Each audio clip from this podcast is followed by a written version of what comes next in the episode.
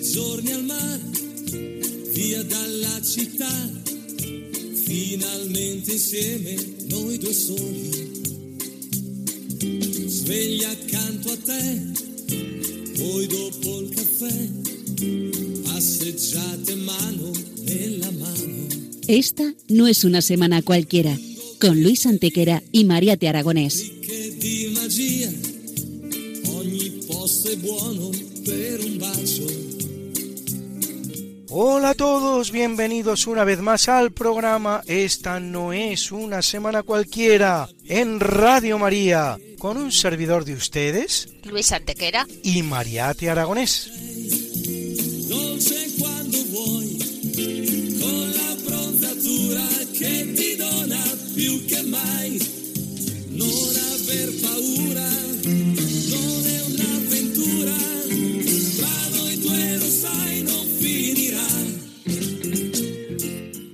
Luis, ¿qué semana nos ocupa hoy? Hoy, Mariate, le damos un repaso a algunos de los hechos históricos ocurridos entre un 26 de mayo y un 1 de junio. Una semana que no es una semana cualquiera, siete días, sette giorni, como dice nuestra sintonía, en los que han pasado a lo largo de la historia cosas que ni se imaginan nuestros oyentes, porque la historia es así, mejor y más fantástica que la más increíble de las fantasías. Comencemos pues. Pues allá vamos.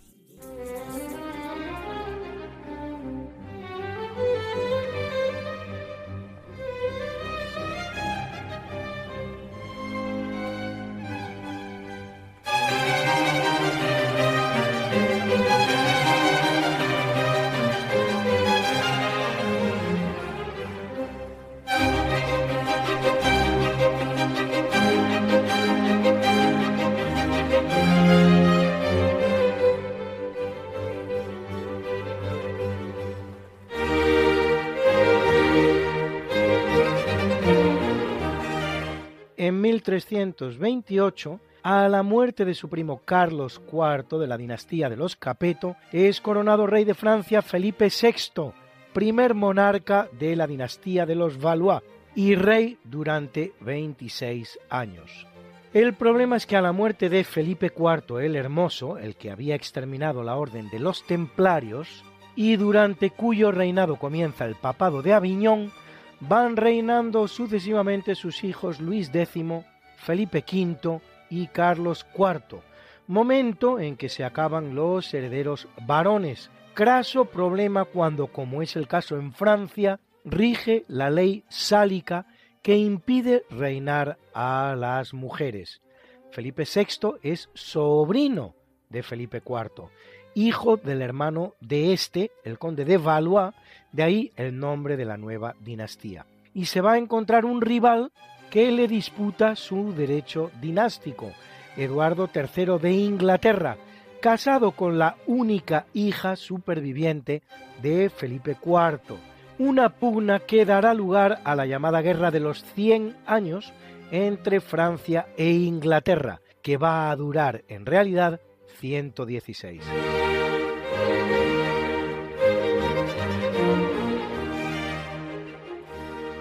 En 1453 se produce uno de los grandes eventos de la historia, el que según algunos marca el final de la Edad Media y el principio de la Edad Moderna. Tras dos meses de asedio, cae Constantinopla, capital del Imperio Bizantino, o mejor aún, del Imperio Romano de Oriente, cuando el sultán otomano Mehmed II, al mando de 200.000 hombres, toma la ciudad que apenas defienden 7.000 soldados.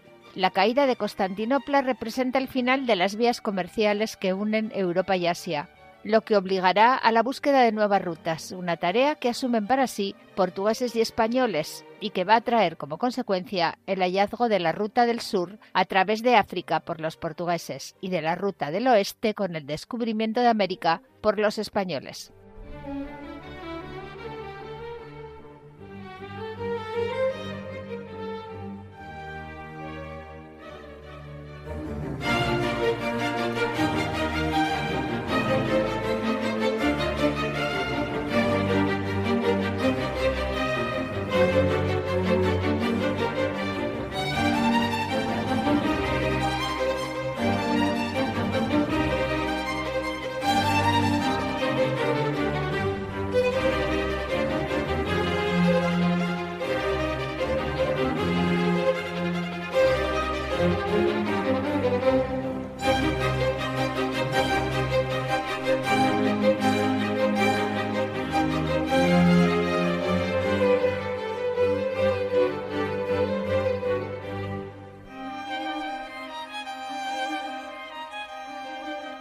En el capítulo siempre fecundo de la conquista, colonización y evangelización de América por los españoles, que va a permitir a los indígenas americanos el tránsito del neolítico al renacimiento en apenas dos generaciones, un tránsito que a los europeos había costado 7.000 enteros años. En 1517, Fray Pedro de Córdoba escribe una carta a los reyes de España, conocida como la Carta Latina, en la que firman con él varios frailes dominicos y franciscanos en defensa de los nativos de América.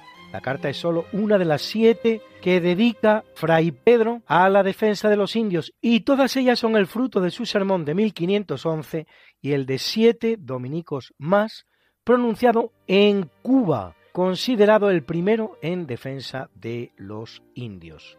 Fray Pedro es responsable directo de las enmiendas realizadas en 1513 a las leyes de Burgos de un año antes, para la defensa de los indígenas americanos y la evangelización que realiza en Cumaná, en Venezuela, se tiene por la primera practicada en la parte continental de América, por lo que en 1985 Juan Pablo II otorgará a Cumaná el grado de archidiócesis. Haciendo posible todos ellos y muchos más tres siglos de pax hispana sin precedentes en la historia americana, la cual, una vez que España abandone el escenario, conocerá más de dos centenares de conflictos, tanto civiles como entre vecinos.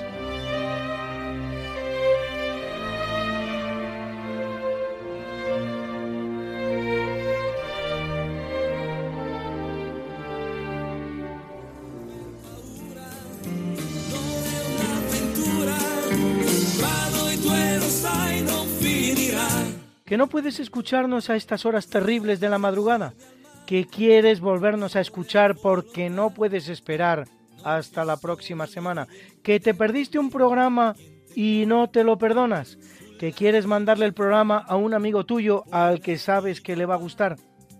No te preocupes, todo tiene solución. ¿Conoces nuestro podcast? El tiempo va, la noche Introduce en la red. Podcast Radio María, esta no es una semana cualquiera. Y entrarás en el mundo mágico de la historia. Con todos los programas que hemos emitido hasta la fecha. Miles y miles de minutos de historia de la buena. Contada con honestidad, con rigor, de manera escueta y entretenida.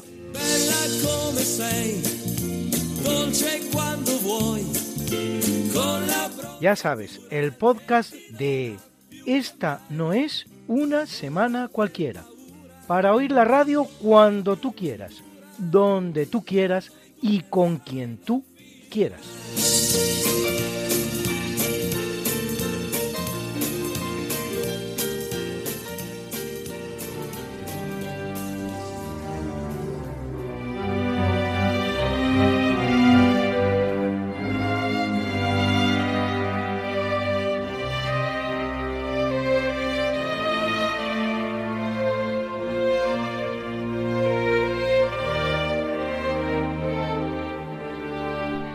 En 1647, Peter Stuyvesant, sí, el mismo, el de la marca de cigarrillos, es nombrado director general, así se llamaba el cargo, de los nuevos Países Bajos en los actuales Estados Unidos, cargo que desempeñará durante 17 años hasta su extinción.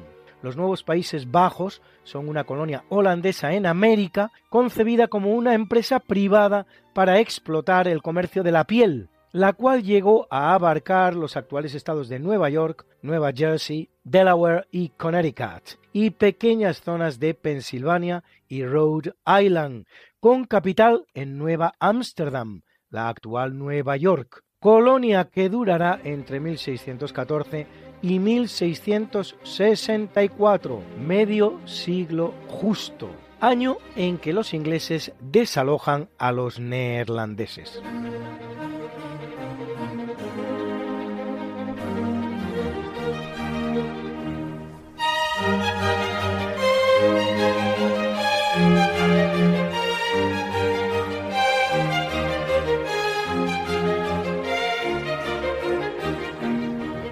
En 1734, en la batalla de Bitonto, el ejército español del conde de Montemar derrota al austríaco. reconquista el reino de Nápoles y coloca en el trono a Carlos VII de Borbón, que a la muerte de su hermano Fernando VI de España accederá al trono español como Carlos III, dejando el trono napolitano al tercero de sus hijos, Fernando. Carlos era un rey muy querido en Nápoles, hace importantes reformas e inicia las prospecciones que conducen al hallazgo de Pompeya, Herculano, Oblomtis, las villas estavianas y Pestur.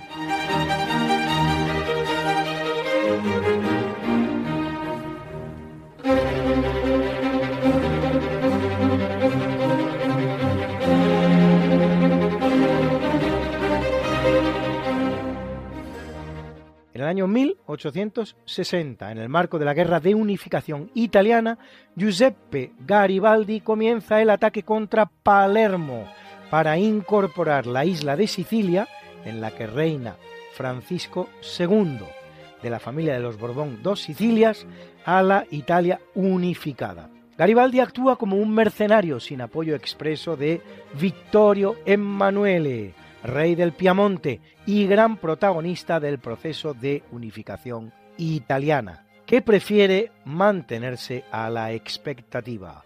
Conquistada Sicilia se produce el llamado Abrazo de Teano, el 26 de octubre del mismo año, en, el que Garibaldi pone a disposición de Vittorio Emanuele la conquista realizada, lo que es doblemente sorprendente, no solo porque efectivamente Garibaldi no actuaba por cuenta del rey ni le debía nada, sino porque además era ferviente republicano.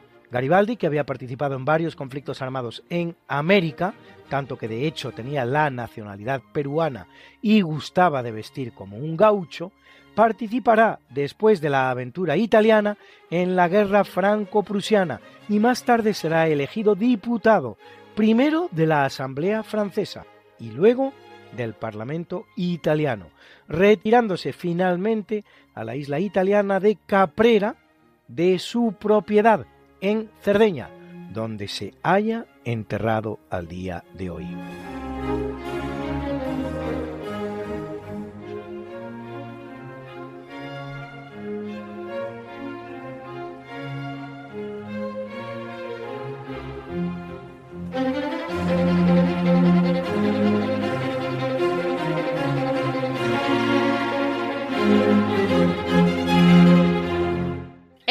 1926, en Portugal, sin excesiva resistencia ni popular ni de los partidos políticos, el general Gómez da Costa da un golpe militar que derroca la Primera República Portuguesa, caracterizada por una terrible inestabilidad política y la auténtica parálisis de la administración, e inicia el periodo denominado de la dictadura nacional. En el seno del nuevo régimen asciende a primer ministro Antonio de Oliveira Salazar, el cual en 1933 creará el llamado Estado Novo o Segunda República Portuguesa, una dictadura más semejante a la que se produce en España con Francisco Franco que a las de tipo fascista italiana o alemana, la cual va a durar 41 años más, hasta que en 1974 se produzca la llamada Revolución de los Claveles o Revolución dos Cravos, que abre paso a la Tercera República Portuguesa actualmente en vigor.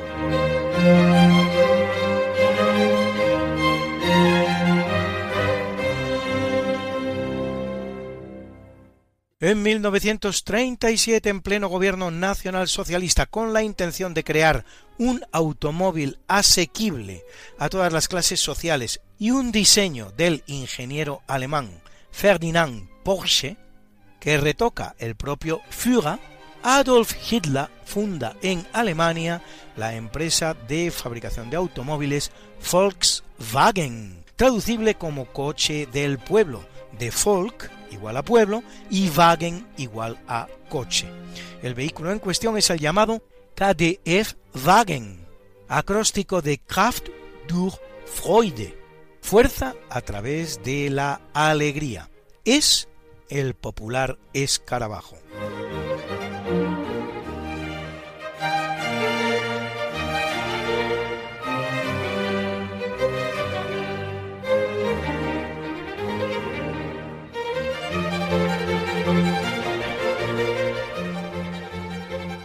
1940 tiene lugar un tan desconocido como importante episodio de la Segunda Guerra Mundial, la Operación Dínamo.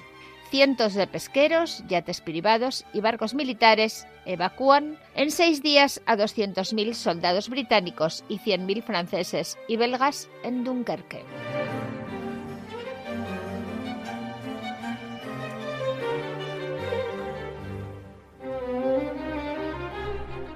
El año 1942, en Praga, la resistencia checa ejecuta la llamada Operación Antropoide, un atentado en el que los checos Josef Gabčík y Jan Kubis consiguen tirotear y matar a Reinhard Heydrich, el llamado protector del Reich en Bohemia y Moravia, es decir, su máxima autoridad en esos territorios, uno de los hombres más poderosos de la Alemania nazi. En represalia, los nazis matarán a unas 1.300 personas, sin distingos de mujeres o niños, entre las cuales todos los habitantes de las aldeas de Lídice y Letzaki, arrasadas a fuego.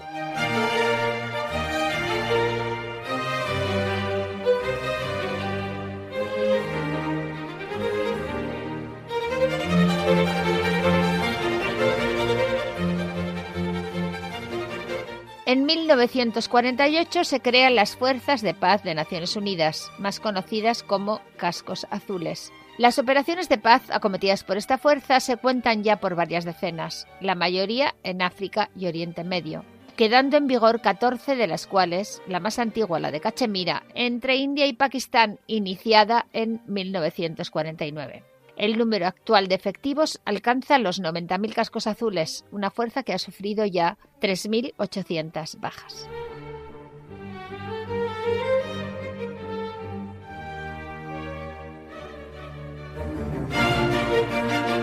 En 1987 tiene lugar un evento sorprendente e impensable cuando un joven alemán, Matthias Rust, aterriza con su avioneta Cessna en plena Plaza Roja de Moscú poniendo en evidencia los sistemas de control aéreo soviéticos. El incidente servirá a Mikhail Gorbachev para cesar a su ministro de Defensa, Sergei Sokolov, y reemplazarlo por un hombre de su confianza, Dmitry Yatsov, avanzando en su proyecto de la perestroika o reforma. Rust será juzgado y condenado a cuatro años de trabajos forzados, de los que solo cumplirá 432 días. El Cessna F-172P Skyhawk 2 por él utilizado se encuentra hoy en el Deutsches Technik Museum de Berlín.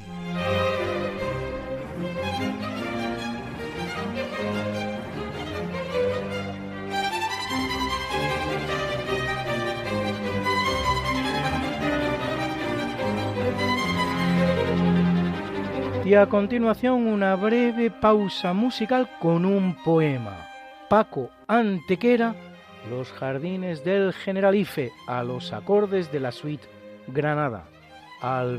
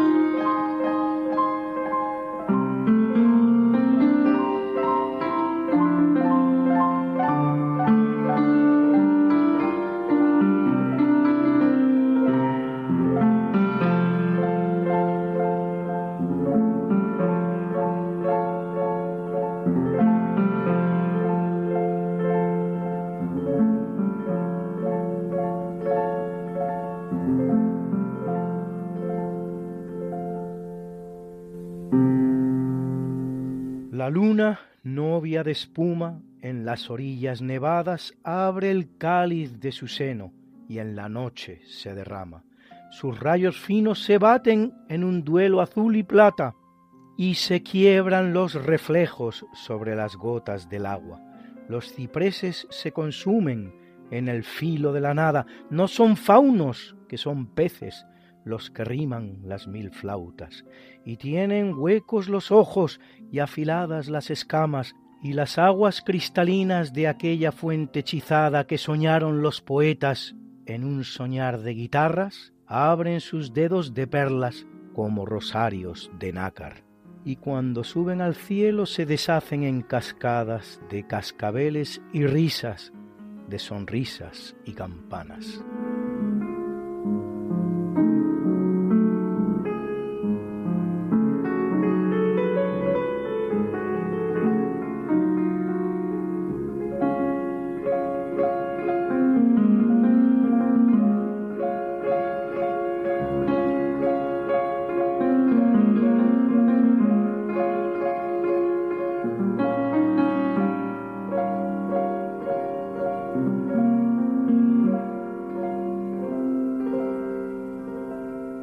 Quisieran ruiseñores engarzar en sus gargantas los cantares de la fuente que los poetas soñaran.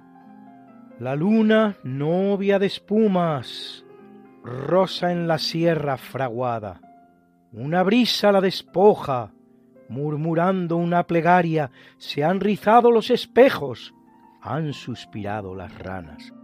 La noche rueda el silencio, mientras la novia de plata que ha descendido a la fuente, en las aguas se desmaya en un éxtasis de amor y en un beso de esmeralda. Y una noche y otra noche, cuando la brisa lozana se desnuda de la bruma, vuelve a saciar en las aguas de la fuente cristalina la sed de amor que la abrasa por los siglos de los siglos, mientras suspiran las ranas. Thank you.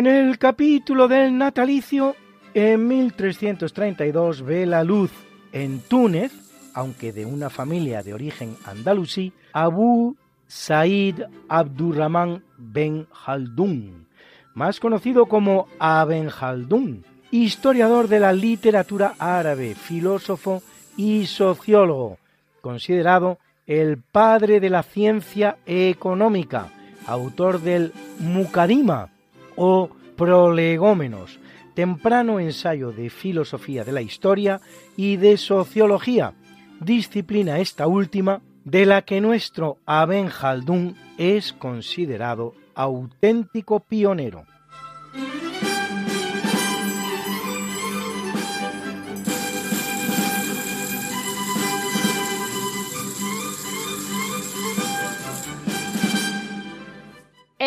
1439 nace Francesco Nani Todeschini Piccolomini, más conocido como Pío III, vicentésimo decimoquinto Papa de la Iglesia Católica, que lo es apenas 26 días.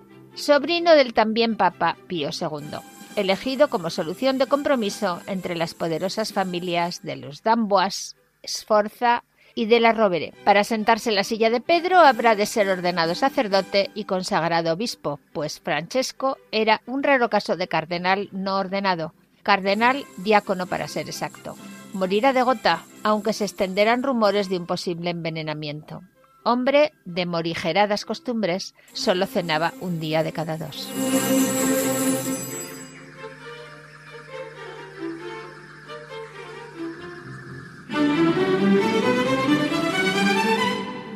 De la luz en el año 1867, Caleb Davis Bradham, farmacéutico estadounidense, inventor en 1893 del refresco Pepsi, una mezcla de extracto de nuez de cola, vainilla y aceites raros, que inicialmente se conocía como Brad's Drink, la bebida de Brad, y en 1898 pasó a llamarse Pepsi Cola, combinación de los términos pepsina y cola, que él creía con propiedades benéficas para la digestión. En 1886, siete años antes, su alter ego, el también norteamericano John Steve Pemberton, inventaba la Coca-Cola, a la que siempre se asocia la Pepsi. Por lo que hace al famoso debate sobre cuál de las dos bebidas es más consumida, solo a modo de ejemplo, en los seis primeros meses de 2020, Pepsi facturó 26.000 millones de euros, el doble que Coca-Cola, que solo facturó poco más de 13.000 millones.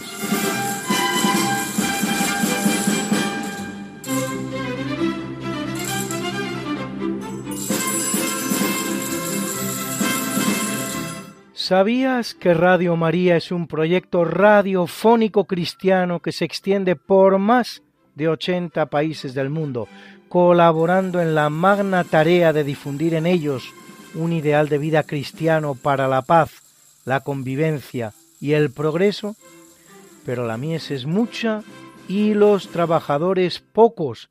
Necesitamos tu ayuda.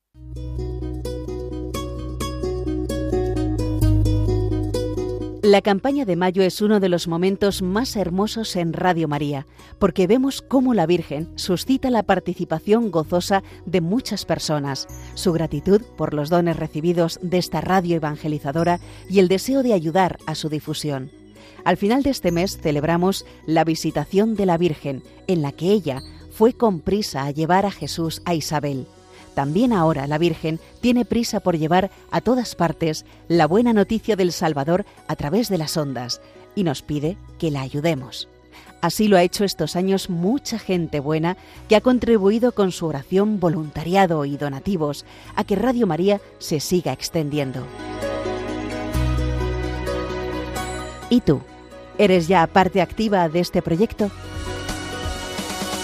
Puedes colaborar sin moverte de casa con una simple llamada al 91 822 80 10 o a través de nuestra página web www.radiomaria.es, donde verás los números de cuenta a donde podrás realizar una transferencia bancaria o a través de pasarela de pago con tarjeta.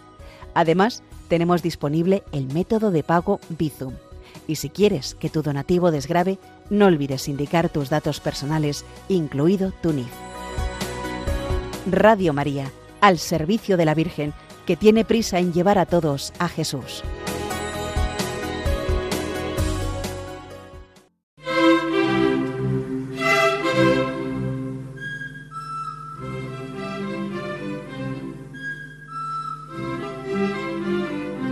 Viene al mundo en 1875 el polifacético Jorge Alejandro Newbery, aviador, deportista y científico argentino que realiza el vuelo en globo más largo ejecutado en América y fundador de la aeronáutica militar argentina.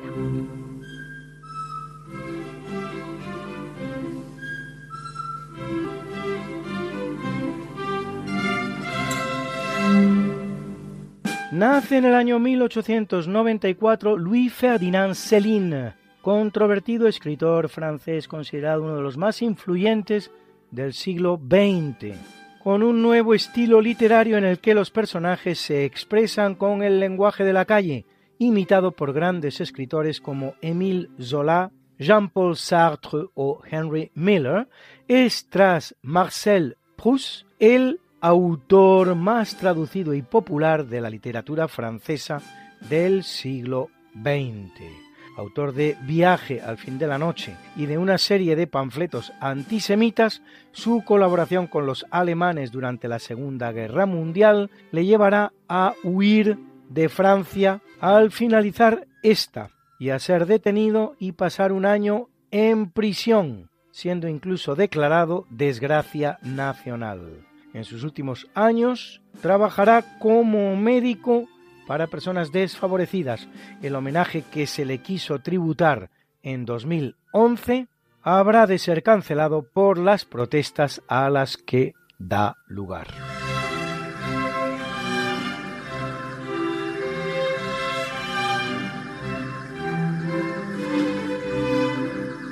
Es fecha propicia a los grandes actores de cine, pues en 1907 nace el norteamericano John Wayne, que comienza su carrera en el cine mudo y cuya filmografía ya en el sonoro estará muy ligada al género del western y al bélico, ganador de dos Oscars. En 1913, el que lo hace es Peter Cushing, que encarnará como Nadia Drácula y a Sherlock Holmes. Y en 1920, Peggy Lee, protagonista de la gran película Pete Kelly's Blues.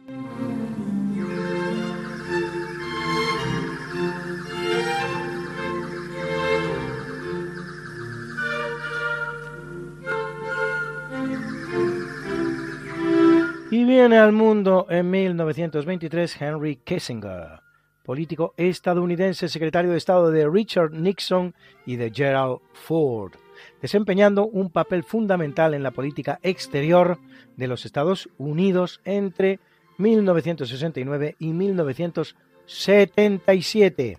Nobel de la Paz 1973, gracias al alto el fuego que logró establecer en Vietnam, el cual visita España en 1973 y es autor del gran libro sobre política exterior titulado Diplomacia con no pocas referencias a la España imperial.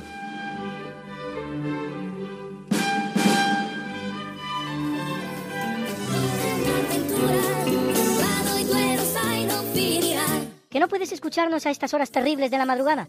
¿Que quieres volvernos a escuchar porque no puedes esperar hasta la próxima semana? ¿Que te perdiste un programa y no te lo perdonas? ¿Que quieres mandarle el programa a un amigo tuyo al que sabes que le va a gustar? No te preocupes todo tiene solución. ¿Conoces nuestro podcast? Introduce en la red. Podcast Radio María, esta no es una semana cualquiera. Y entrarás en el mundo mágico de la historia.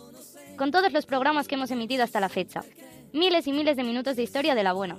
Contada con honestidad, con rigor, de manera escueta y entretenida.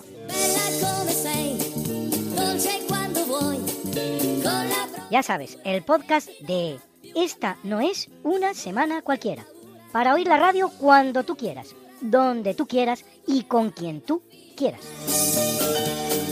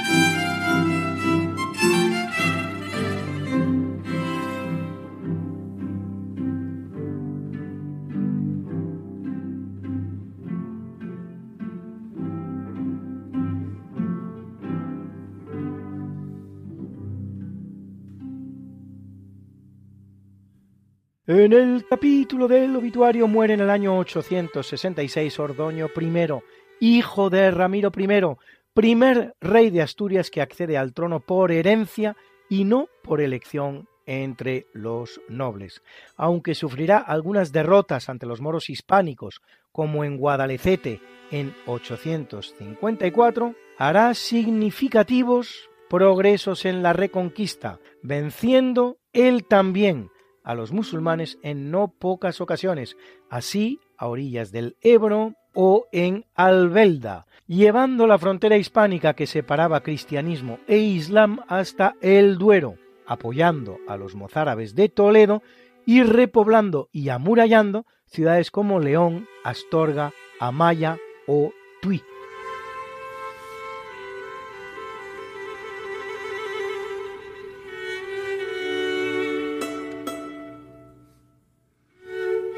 Pasa mejor vida en el año 1500 Bartolomé Díaz, el gran navegante portugués, primero en doblar el Cabo de Buena Esperanza, en el sur de África, abriendo así una nueva ruta hacia la Asia de la seda y las especias, la misma que según hemos visto más arriba queda cerrada por la caída de Constantinopla en manos otomanas, vía que completará el también portugués Vasco da Gama, cuando en 1498 alcance la India en Kapakadabu, cerca de Calicut no confundir con Calcuta.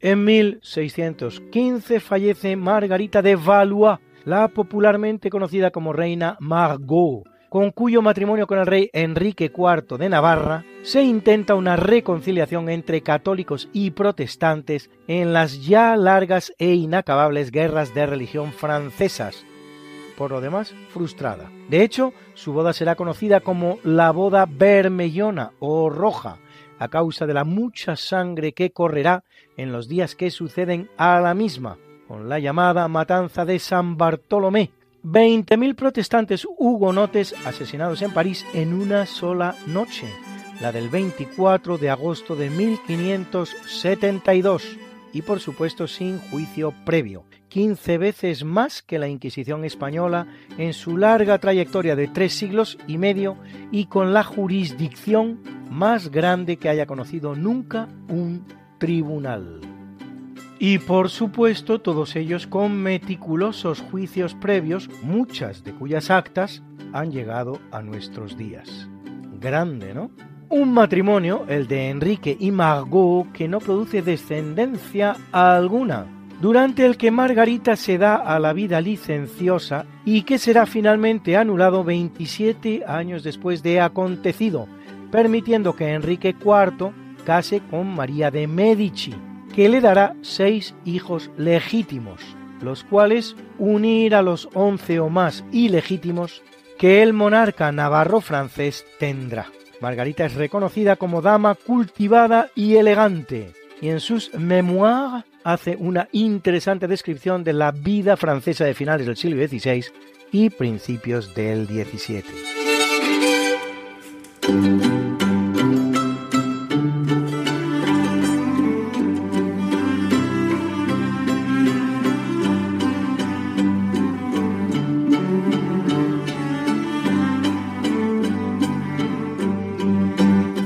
Abandona el mundo en 1787 Leopold Mozart, músico y compositor austríaco, padre de Wolfgang Gottlieb Mozart, su primer y mejor maestro y su verdadero creador, sin el cual nunca habríamos podido disfrutar de las increíbles creaciones de su hijo.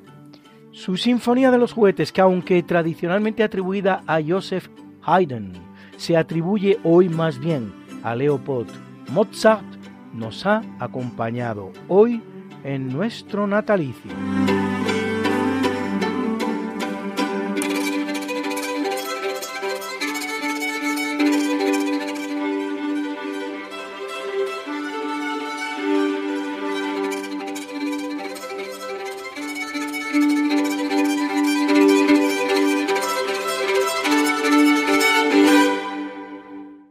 1805 en Madrid, en cuya corte, al servicio del infante Don Luis, hermano de Carlos III, prospera su carrera musical, el compositor y violonchelista italiano Luigi Boccherini, autor de obras como música nocturna de las calles de Madrid. Que están escuchando ustedes y nos acompaña en este obituario.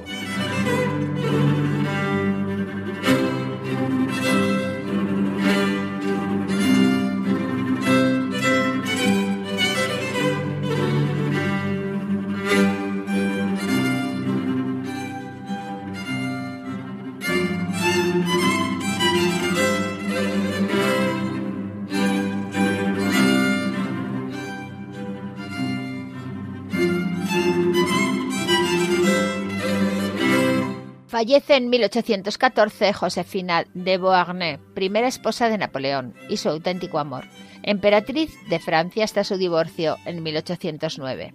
Acontece que Napoleón no alcanzaba a tener descendencia y se creía estéril, hasta que resultado de sus amoríos con la polaca María Valenska, ésta le da un hijo, Alejandro José Colonna, momento en el cual Napoleón decide divorciarse de Josefina y buscar una mujer de real abolengo, con la que engendrar esa descendencia, mujer que encontrará en María Luisa de Habsburgo, la cual le dará su hijo Napoleón, que pasa a la historia como Napoleón II.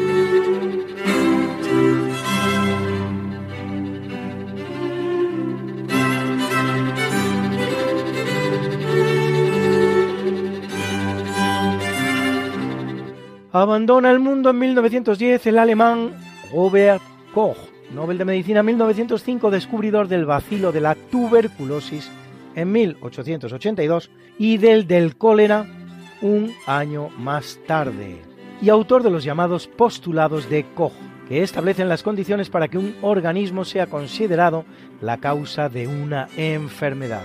Deja toda una escuela y sus seguidores descubrirán los organismos responsables de enfermedades como la difteria, el tifus, la neumonía, la gonorrea, la meningitis cerebroespinal, la lepra, la peste pulmonar, la sífilis y otras, mediante la utilización de sus métodos. Un cráter lunar y un asteroide llevan su nombre.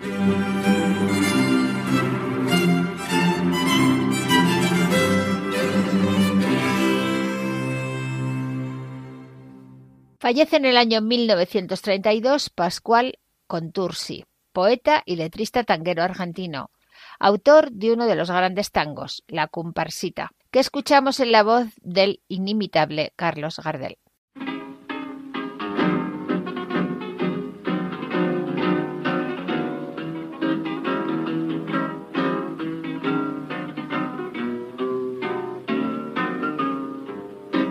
Si supiera que aún dentro de mi alma conservo aquel cariño que tuve para ti.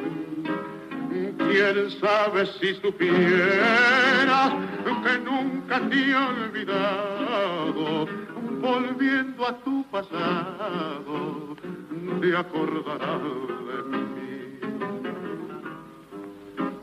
Los amigos ya no vienen ni siquiera visitarme nadie quiere consolarme en mi aflicción. Desde el día que te fuiste, siento angustias en mi pecho, de si percanta que has hecho de mi pobre corazón. Al cotorro abandonado, ya el sol de la mañana asoma por la ventana como cuando estaba vos. Y aquel perrito compañero que por tu ausencia no comía, al verme solo el otro día también me dejó supiera que aún dentro de mi alma conservo aquel cariño que tuve para ti. Quién sabe si supiera que nunca te he olvidado, volviendo a tu pasado, te acordarás de mí.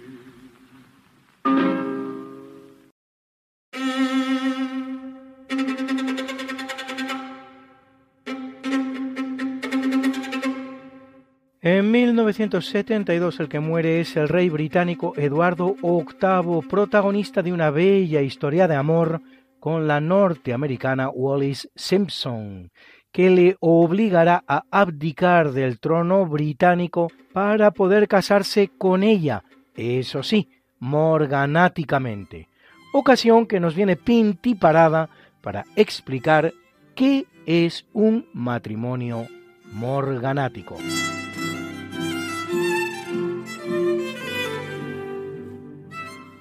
Efectivamente, Luis. Mira, define la RAE el matrimonio morganático como el contraído entre un príncipe y una mujer del linaje inferior, o viceversa, en el cual cada cónyuge conserva su condición anterior. Su principal consecuencia histórica es la de impedir a un príncipe heredero acceder al trono, como vemos le pasa a Eduardo VIII de Inglaterra.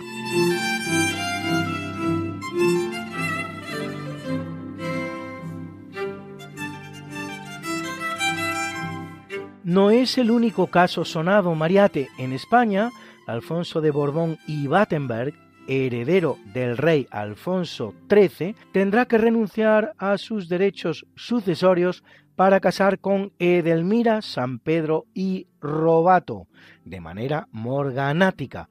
Sin embargo, el francés Luis XIV, el rey Sol, no dejará de reinar por casar morganáticamente con Madame de Maintenon, en 1683, después de enviudar, bien que para evitar todo posible cuestionamiento lo hará de manera secreta. También casará morganáticamente Vittorio Emanuele II, el autor de la Unidad Italiana, al casar en segundas nupcias con la que llaman la Bella Rosina, sin dejar por ello el trono, aunque sus hijos, habidos de este matrimonio, no tuvieran derecho a heredarlo. También el infante don Luis, en cuya pequeña corte florece el arte de Boccherini, casará morganáticamente. El término morganático proviene del alemán y significa regalo de la mañana, de morgen, mañana, y gabe, regalo. El regalo de la mañana es el que el novio hacía a la novia a la mañana siguiente al matrimonio, en que se supone que éste estaba ya consumado.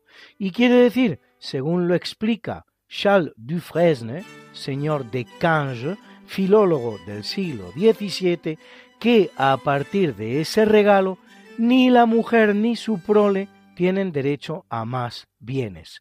En el caso que no se ocupa de matrimonios reales, a la sucesión al trono.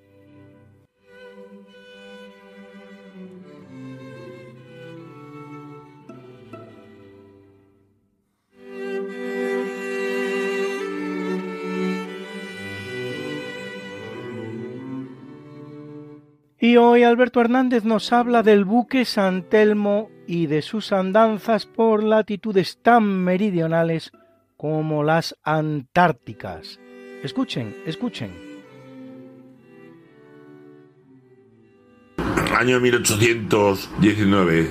La guerra de España contra los franceses ha terminado, pero ha ocasionado la eh, independencia de muchas repúblicas sudamericanas, o al menos el germen una de las que más virulencia se muestra es la de Perú. Y entonces se manda el rey Fernando VII una flota de cuatro barcos encabezada por el San Telmo, que es un buque construido en 1788 de 72 cañones, una velocidad buena, maniobrabilidad buena. Le manda junto con tres barcos más a intentar sofocar la rebelión. Pero ¿qué ha pasado mientras tanto o antes? Pues eh, la guerra ha hecho que los barcos prácticamente sean desguazados, los cañones son sacados a luchar contra los franceses en tierra y las tripulaciones han pasado de ser marinos a ser infantería. Con lo cual cuando se vuelve a armar la marina hay pocos tripulantes veteranos y tienen que sustituirlo por noveles. Y los barcos han estado muchos años sin mantenimiento, con lo cual la mayor parte está en ruinas o algo parecido. El 11 de mayo de 1819 sale la flota esta que digo bajo el mando del brigadier Porlier rumbo a Callao. Al llegar al Ecuador, un barco, el segundo, el Alejandro I tiene que volver porque tiene vías de agua muy importantes y no puede continuar la travesía. Llegan a Montevideo, descansan allí esperan que haya buen tiempo para cruzar el Cabo de Hornos. Pero en el Cabo de Hornos son sorprendidos por una tempestad. Cada barco tiene que ir como puede. Los dos barcos, por así llamarlos, de escolta o de aprovisionamiento y de transporte de tropas, llegan a Callao con una semana de diferencia y notifican que el San Telmo se le ha visto últimamente con el timón destrozado y un mástil, el mayor también roto, se le ha visto en una latitud de 62 grados sur, y con lo cual esperan que tarde o temprano llegue Callao al paraíso, pero efectivamente, dos años después dictaminan que ha desaparecido, que se ha hundido. Los ingleses, por su parte, años más tarde llegan allí y se encuentran los restos de este navío un barco español de 72 cañones, con focas muertas por manos humanas, restos de cañones, etcétera, etcétera. Pero el almirantazgo británico prohíbe a su capitán, eh, Smith, que haga público estos conocimientos para quedar él como eh, la Marina Británica como la descubridora de la Antártida. Cosa que así sucede, aunque los ingleses no han caído en un pequeño detalle en el año 1604, Gabriel de Castilla, persiguiendo unos piratas holandeses, ha llegado hasta las costas de la Antártida y las ha cartografiado y puesto en las cartas de navegación. Pues bueno, esto es todo. Buenos días y hasta otra.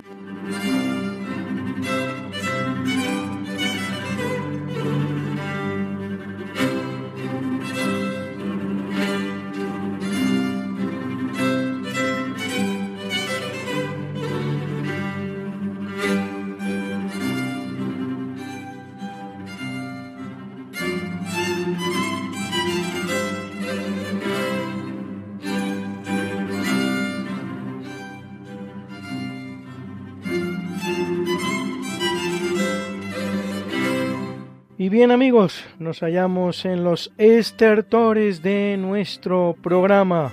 Esta no es una semana cualquiera y toca, en consecuencia, presentar la mucha buena y variada música que nos ha acompañado hoy como siempre. Y en el tercio de eventos, la Sinfonía número 8 en Do menor de William Herschel, una de mis favoritas, interpretada por la London Mozart Players, que dirigía Matthias Bammert.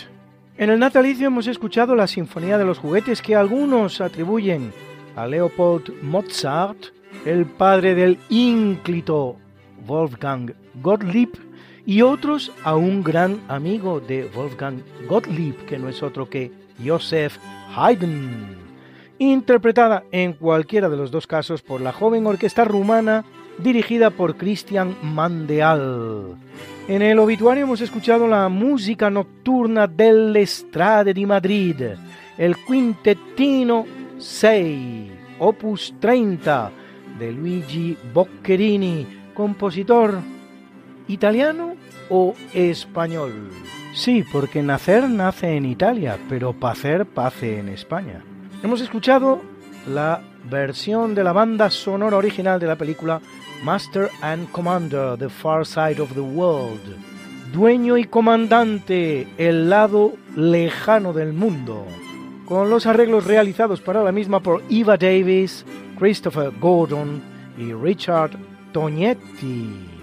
Nos ha acompañado también un bonito poema, La luna en el Generalife, de Paco Antequera, mi tío, mi tío Paco, a los acordes de la suite Granada de Isaac Albéniz. Al piano, Alicia La Rocha. Y ese tango maravilloso, La Comparsita, uno de los más conocidos, o el que más, compuesto por el tanguista uruguayo Gerardo Matos Rodríguez e interpretado por él. ¿Quién sino Carlos Gardel? Y por supuesto, y como siempre, nuestra exitosa sintonía, Sette Giorni, interpretada por Omar Lambertini.